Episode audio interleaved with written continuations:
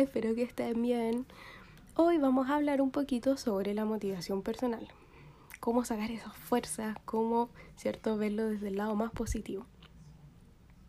Entonces, lo primero que quiero es que reflexiones la siguiente frase. Yo ya no quiero estar triste.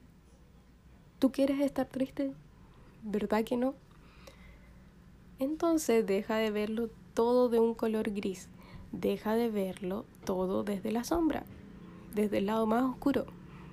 Siempre buscando y poniéndote en todos los casos, en el peor de los casos. Entonces, ¿cómo vamos a ver lo bueno si lo primero que hacemos es buscar, ¿cierto?, el lado negativo. Es difícil, es muy difícil. Así nunca, ¿cierto?, uno va a conseguir sentirse bien. Por eso te animo a que intentes ver desde el otro lado. No, no te pidas tanto, no te etiquetes tanto, no te quejes tanto y no dramatices tanto. Por favor, deja que vengan las cosas y busca tú la parte positiva y el aprendizaje que puedas sacar de esas cosas.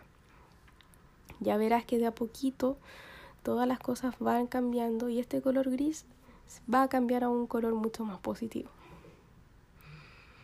no es lo que realmente pasa lo que te duele y te daña, sino lo que piensas que te pasa. Por eso tienes que tener mucho cuidado de tus pensamientos y de tus interpretaciones. Ahora, tampoco, no te voy a engañar. Durante mucho tiempo yo también utilizaba la trampa o la mentira de dramatizar un poco la situación para darme un poco de presión y salir adelante sentía que así es como espabilaba, ¿cierto? Y no volvía, me volvía un poquito más resolutiva. Tirar de este recurso en algunas ocasiones aparentemente no es tan malo, pero si caes en tirar de que siempre que quieres dar el 100% es un error. Al menos es lo que yo veo y es mi perspectiva y mi experiencia. Porque das el 100% porque piensas que estás en peligro, estás entre la espada y la pared y por eso te vuelves resolutivo y creativo para salir de la situación. Pero si abusas de ese recurso, acabas sufriendo todo el proceso, siempre y acabas en una adicción. Aunque salgas adelante de esa situación, sufrir el proceso no es la solución. Lo que hay que buscar es disfrutar el presente y el proceso. Y sobre todo, lo más inteligente es hacerlo fácil y aprender a dar, ¿cierto?, lo mejor de nosotros sin tanta presión inventada en este, en este caso. Ahora, de verdad, te prometo que, por ejemplo, a mí me costó mucho salir de ese vicio, porque me funcionaba, pero también no era tan sano no me hacía tan bien. Conseguía las cosas, pero también me autoexigía mucho y eso no es muy sano que digamos. Entonces también pregúntate de qué sirve hacer cosas y tirar hacia adelante, ¿cierto? De esta manera tan autoexigente. En verdad, de nada. Así que mi consejo y mi recomendación es que no abuses del lado oscuro de crear situaciones imaginarias que acabamos, ¿cierto?, creyéndonos. Y voy más allá. Te animo a que revises todas tus creencias. Aquellas que te dicen lo que está bien o mal, las que te dicen si es malo o bueno, o las que te juzgan. Pero también, entremos un poquito más allá en la profundidad en el sentido de qué es lo que son las creencias. Las creencias son ideas y pensamientos que están en nuestra cabeza. Muchas veces, ¿cierto? Em, las programa el inconsciente y se instalan en tu interior. La vas acumulando por tus vivencias, por tus experiencias, por la sociedad, por tu familia, por lo que te han dicho, por lo que has visto, un sinfín de cosas. Es como sin darte cuenta fueras almacenando, ¿cierto?, a lo largo de tu vida un montón de pensamientos o ideas. Esas creencias, de vez en cuando, hay que revisarlas, porque pueden estar caducadas, pueden ser que ni siquiera seas consciente de que ellas están ahí, puede que si las revisas, ¿cierto?, esté adecuado o a otras no. Y algunas son muy limitantes. Y ellas son las que te hacen juzgar y etiquetar las situaciones. Son las que te dicen lo que es bueno y malo. Las que te dicen si es cierto o no.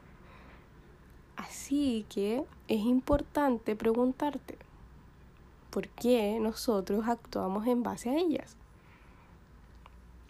No hay que tener miedo de ser juzgado a nosotros mismos. No hay miedo, ¿cierto? No hay que tenerle miedo a juzgarte, de cuestionar todo lo que pensamos para revisar y no solo para seguir lo que nos han dicho o lo que pensamos desde pequeños. De verdad, haz este ejercicio de revisión. Puede ser muy sano para ti porque puedes destacar algunos problemas de conductas y algunas cosas que no nos dejan estar bien. Ahora tampoco, sin obsesionarte. Tómate tu tiempo para pensar y si no, simplemente cuando actúes y tengas pensamientos, párate un instante, detente y reflexiona. reflexiona y júzgate. No es un ejercicio tan difícil. Libérate. Solo te necesitas a ti mismo para estar mejor, para ser feliz. No tienes que hacer nada por nadie. Lo que hagas que te haga feliz, hazlo por ti, no por el otro. Y acuérdate de que de lo malo siempre se pueden sacar cosas buenas. Si no lo consigues, algo estás haciendo mal. Tienes que ser valiente, no puedes dejar de, de vivir libre y valiente para poder mejorar. Valiente para sacar lo mejor de ti y para ello tienes que permitirte errar y fallar.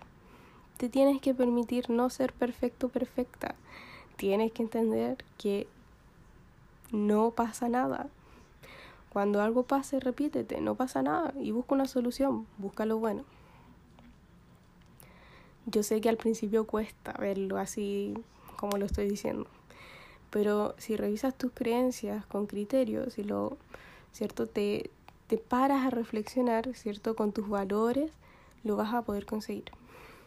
Porque si te engañas cuando te dices que vas a ser el fin, cuando vas a hacer tal cosa, cuando dices no voy a ser feliz si no tengo pareja, si no tengo el mejor trabajo, si no tengo tal cosa, no te equivoques, te estás engañando. Ojo ahí. No necesitas nada, no necesitas en verdad muy poquito para estar bien. Necesitas muy poco para estar bien. Solo tú y tu cabeza, ¿cierto? Para estar bien. Por eso siempre es bueno cuestionarte. Y recuerda, no pasa nada. ¿Mm? Verás que de a poco todo va a ir cambiando, de que no todo va a ser gris, a veces pueden ser, ¿cierto?, otros colores. Espero que te haya servido, que puedas reflexionar un poquito más. Te invito a seguirme en mis redes sociales, en mi canal de YouTube y en mi Instagram donde subo varios contenidos. Mi Instagram lo puedes hacer como arroba paulina-psicóloga. Nos vemos la próxima.